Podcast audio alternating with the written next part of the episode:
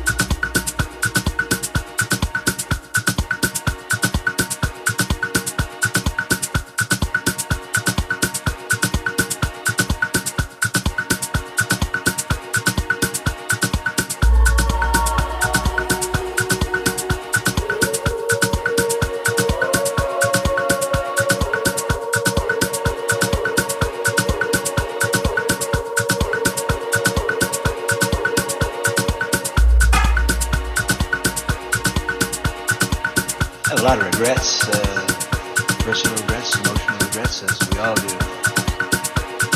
Two things I regret. I, I should have taken more psychedelic drugs and I should have made love more.